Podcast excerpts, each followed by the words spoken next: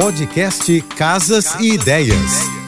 Dicas de arquitetura e design para decorar sua casa com Manu Miller. Seu teto não precisa ser sempre branco e sem graça. Separei quatro dicas de revestimentos para você deixar seu teto mais charmoso e com uma pegada mais moderna. A cerâmica é um revestimento de fácil manutenção e com uma excelente durabilidade. O cimento queimado também é uma ótima solução. Apresenta um bom custo-benefício e essa opção é ideal para quem quer criar um estilo contemporâneo. O papel de parede para os quartos é uma opção para quem não quer fazer poeira em casa e de quebra ainda dá uma sensação de aconchego. Já o forro de bambu é outro revestimento que oferece um efeito maravilhoso. Assim como a madeira, o elemento é naturalmente bonito e sua tonalidade é fácil de combinar e é ideal para ambientes externos. Para conhecer um pouco mais do meu trabalho, me segue no Instagram, arroba Beijos e até amanhã.